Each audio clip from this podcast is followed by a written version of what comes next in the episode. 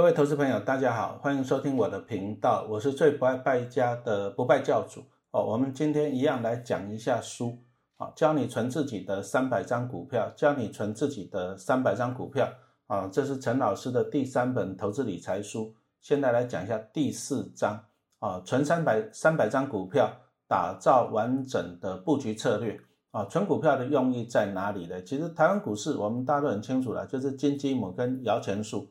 哦，那我们股市每年大概都发大概一兆五千亿左右的股利，哦，那有钱人真的领钱领到会手软了啊！比如说二零二一年好了哈，目前统计出来，那当然了，现金股利的大户冠军还是红海的郭董，他领到的七十亿元，那你就看嘛，红海他配多少钱？记得好像是四块多吧？那你乘上他手上的张数，哦，就可以领到了七十亿呀！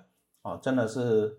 每天在烦恼怎么样花钱哦，再来就是广达的林百里啊，还有联发科的蔡明介董事长啊，哦，他们领到的股利也都超过十亿元。哎，大家知道一亿元是多少钱吗？哦，如果说你的年薪是百万呢，你只要工作一百年，哦，那十亿就是要工作多少年呢？一千年，那七十亿的哇，那个真的是很恐怖啊！哦，因此哦，投资股票我们还是讲了哈。看人家领这么多股利，当然是很羡慕了啊。不过哈，临渊羡鱼啊，不如怎样退而结网哈。我们还是可以怎样啊，自己还是跟人家效法了。那像郭董领到七十亿啊，我们不要领那么多了，我们他的万分之一了哦，那也有七十万。你想想，如果说你一年可以领到七十万的股利，对不对？那也是很开心的吧？退休金你有了保障哈。因此哦，还是要怎样认真的去存自己的三百张股票。在存股票的时候，你就要做一个布局啊，做一些策略，什么意思呢？啊，比如说像我们的股市来讲，有很多不同的产业呀，哈，像什么电子股啊，民生必须的，还有什么金矿哦，那电子股可能就是说说怎样的，要股息配的比较少啊，比如像护国神山台积电来讲好了哈，人家去年大概配十块钱，今年会多一点了，十二块左右吧。可是你看它的股价大概六百块，六百块就算配十二块。啊，这个折利率也只有两趴，啊，是比较少了啊。不过呢，它可能有一个成长的潜力啦。因为陈老师抱着他的股票就从六十块抱到了六百块了哈。啊，但是它的缺点是配息比较少。再来就是金矿，金矿可能股价比较没有成长性啊，但是配息还不错。比如说像兆丰金哦，啊，每年大概也是五到六趴啊，比起台积电的两趴不到两趴就好很多了。啊，因此投资哦，我们常常讲就是你要布局。哦，人哦不是神仙呐。我们如果说十年前知道台积电会这么好，那大家就 all in 了嘛，卖房子卖车子 all in 台积电就好了嘛，是不是啊？但是我们没办法预测。那还好你不是 all in 到宏达电呐，啊，不然你现在也很惨了。因此哦，我们还是要做分散，分散投资还是要必要的，因为你持有单一个股来讲啊，你受伤还是有几率的，不敢讲说百分之百哈。因此啊，投资股票我们通常会分散到不同的产业，这个很重要。比如说像。电子类股、金矿类股、民生必需股啊，那当然你也可以配置一些啊 ETF，ETF 你要看它有不同的主题，比如像高股息的啊零零五六、零零八七八、零零八八二，那还有标榜五 G 的啊零零八八一，还有半导体的什么零零八九一、八九二这一些哦，还有自动车的哦，因此你会看到，就算是 ETF，它其实已经分散到几十只的成分股了，可是呢，它还是有它的主题。那以陈老师自己来讲，我还是比较建议投资的呢，你要做一下配置啊，比如说啦，哦，觉得半导体产业不错嘛，因为你看现在全世界都在缺晶片，你看一些车用哦，晶片都很缺啊，台积电还要到全世界去盖厂，但是呢，毕竟半导体还是单一的产业啊，所以说如果说像投陈老师来讲。我想要买半导体相关的 ETF，可以买到哪些？好像零零八九一、零零八九二，这个就是半导体，它是买到整个半导体的族群啊。因为台湾是半导体的大国嘛，可是它就是集中在半导体的，那怎么办呢？啊，我就会拨一些的资金哦，去买一些像什么民生必需股的啊，传产类股啊，啊，像金矿，比如说我会去买什么台泥、亚泥啊，水泥类股也是民生必须哦。你走在路上哪里没有看到水泥的？这是民生必须。好，那再就是金控啊，银行也是需要的嘛，也是民生必须嘛，是不是？那我就会做一下产业的配置。重点来了，就是说怎样子呢？好让大家一个缺不得。什么叫缺不得？就是哎，如果说这家店没有了，哦，这个生意没有了，这个行业没有了，你会受不了，这个叫缺不得啊。比如说我们来看一下哈，为什么郭董哦这些股利大户今年可以领到这么多的股利？啊，今年发的股利是去年的公司企业的获利哦。根据统计资料啊，去今年哦那个前十大的啊，就是我们那些郭董啊、林董啊、蔡董啊这些前十大前十大的股利大户，他们领到的股利超过一百八十亿新台币，而且比去年啊，比前一个年度还增加了四十亿。哎，那去年不是疫情在蔓延嘛？那为什么这些？大老板反而赚更多了。你看一些像一些那个什么唱卡拉 OK 的啊，像什么餐厅业者啊，就很惨啊。那你看看这些电子业，去年疫情啊导致这样宅经济，大家都宅在家里面上班，就需要什么笔电呐、平板呐、手机，对不对？那你看一下红海、广达、联发科这些是不是都是在做这些产业的哈？电子产业的啊，因此啊，哎，反而大家更缺不得了。那缺不得啊！你看到去年笔电卖到缺货的，还在涨价，缺不得的魅力啊，消费者就一直的掏钱，那这些大老板就会赚到很多的钱嘛。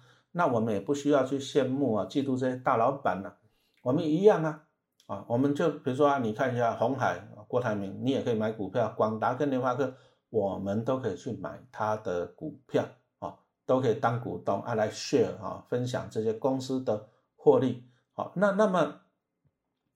挑股票哈有哪些心法？那大家一直常常在讲的说啊，那个民生必须哦，就是说你生活上日常生活中你都会用得到的，比如说像电信三雄嘛，啊，像我住在台北大台北瓦斯啊，啊这些啊民生必须啊，可能大家会觉得说不受景气影响啊，我景气再不好我还是要吃肉啊，我还是要去逛商店啊，我还是要买还是要消费啊，对不对？好，因此我们就来看一下怎么样啊投资这种。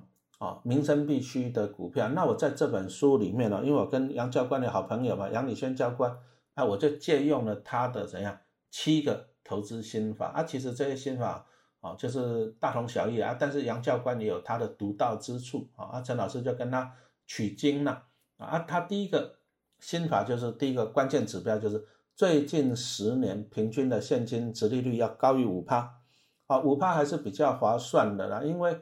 银行利息啊，大家都知道不到一趴，那你折利率有五趴，就是银行定存的五到六倍嘛，啊，这个会比较好。五趴的话，就是你投入一百万，那你每年可以领到五万。那从这里来看呢，殖利率要求的是要怎样？要稳定了。所以我们通常会去平均哦，你不会只有抓一年，搞不好今年呢，去年获利比较好啊，今年衰退了，我们通常会去抓啊，比如说三年、五年跟十年啊，你去抓。那杨教官他比是比较倾向就是抓过去十年。啊，平均的现金啊，股利值利率都要高于五趴啊，高于五趴这样子就比较有投资的意义嘛，而且它是抓十年啊，十年会相对的保守啊，但是也比较安全，就是在股灾的时候你比较不容易怎样受伤了。那以陈老师来讲啊，我可能就会抓三年到五年，因为我觉得十年会比较长，而且你十年你会抓到什么以前啊八九千点，那现在是一万七八千点啊，这个也是给大家参考。那第二个心法就是获利的能力，好，那重点来了，企业是要赚得多好，还是赚得稳比较好？你看最近很夯的那个什么航海王啊、钢铁人呐，哇，那个获利大好，股价就这样涨涨涨涨上去了啊。比如说像那个长隆好了，啊，涨到两百多块钱，啊，可是呢，啊，获利是很好啊，可是最近股价跌跌了一百多块钱，那到底是为了什么啊？获利这么好，为什么股价反而在跌？啊，那就是因为呢，它是景气循环类股嘛。你看它过去十年获利稳不稳定？不稳定嘛，配息也很少啊。景气循环类股就是，哎，好的时候怎样？开张可以吃三年啊，但是呢，不开张的时候三年都没得吃啊。因此这个要是要注意一下。再来就是要避开哦一些就是不务正业的，比如说它今年获利大成长，结果就是卖主产，这个也不行啊。因此一家公司的获利能力赚得稳啊，比赚得多重要啊。能够稳稳的赚，越赚越多是最好的。再来第三个心法就是鼓励的政策了哈，要怎样稳定而且要持续的发放啊？比如说像大家都知道兆丰金、关谷金控嘛，配的都稳定，也配的很大方嘛，是不是啊？但是中现金呢，像陈老师之前存他的时候，我记得二零一五年以前他是有配现金跟配股票，哦，啊加起来是不错的，一块多。像曾经配两年零点八，现金零点八，股票这样加起来一点六啊，那时候就不错。可是你看最近呢，啊，最近五次配息都是配一块钱啊，这个股利是稳定的啊，但是就是配发率就不迷人，所以说股价也就没有惊喜了啊，没有办法大涨。你看人家像那个今年那个富邦金哇，股价也是大惊喜，为什么？因为它配现金又配股票啊，对股东就很大方了。因此呢，其实。公司获利稳定很好，公司有在赚钱也很好，但是公司能够好好的回馈股东啊，这个也是更好的啊，这个对于股价哈才会有加分的效果。再来就是公司的护城河，什么意思呢？就是这个公司它有没有具备一些垄断或者是龙头的地位啊？意思就是说啊，可能没有一些厂商能够跟它挑战了啊，它就可以稳稳的赚钱了。像大家很熟悉的。电信类股啊，电信三雄像中华电，我相信它的龙头地位大概是不可撼动的嘛，是不是？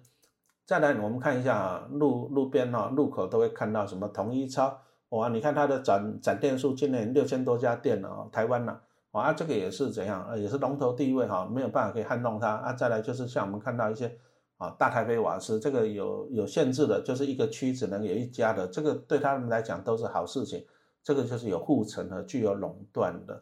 啊，接着呢，像金矿，好，因为金矿的牌哈牌照就是政府也有限制的，不是说你有钱就想要成立金矿，啊，因此金矿这个就是也是具有垄断的地位。再来，我要强调一下，就是说有的公司哦，它是用技术来垄断，像台积电哦，三纳米、两纳两纳米，啊，这个技术也是领先全球，也不是说你想要跟它竞争，像三星就很想跟台积电竞争晶圆代工这个市场，不过好像也没有成功过。啊，这个就是因为它的技术是具有什么垄断的地位哈，那有垄断的公司企业，它就可以稳稳的获利嘛。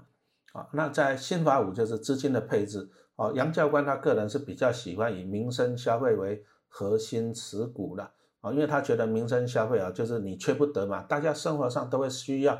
啊，你看杨教官，你有兴趣你就上杨教官的算力教官的粉丝团去看。哦，他也会分享他买进一些民生必须的股票。那以陈老师来讲，我还是比较喜欢电子跟金融这些配置。那再再来就是我会去买进一些 ETF 哈，ETF 它也是分散到几十只的成分股啊，这个也是给大家来参考。好，新法六进场的价位哦，买股票很重要。你如果买在便宜，后面基本上就会赚了。那你如果买在贵了，那可能会被套很久。啊，因此啊，进场的价位就是比较重要。那要怎么样去评估它的进场价位呢？哦，还记得吗？我们前面有讲到的，就是哎，那个折利率大概五趴才会迷人嘛。那你看呢，五趴五趴给它倒过来，反数就是二十倍嘛。哈，比如说你看，你一你买一百块钱，一年赚五块钱，那是不是就是五趴？那你要怎样？五块钱你要领二十年才能够回本，这个就是现金股利的二十倍。好，那二十倍以下的买进或就是相对的便宜了。那比如说像这块金中信金每年配一块钱，那股价就是怎样？二十块以下啊，就相对的迷的。那不过要强调，你还是要观察它的获利有没有稳定。如果说今年的获利是衰退的，就算股价是现金股利的二十倍以下，也是要考虑哦。你要看它那个衰退是持续衰退还是只是一次性啊？所以说。投资股票，重点还是你要对产业、对公司你要有研究，这个才是最重要的。好啊，第七点就是四 G 加嘛。啊，其实啊，其实五趴的折利率说迷人嘛，也不会不会太迷人了。为什么？你按照七二法则啊，七十二除以五是多少？大概是四。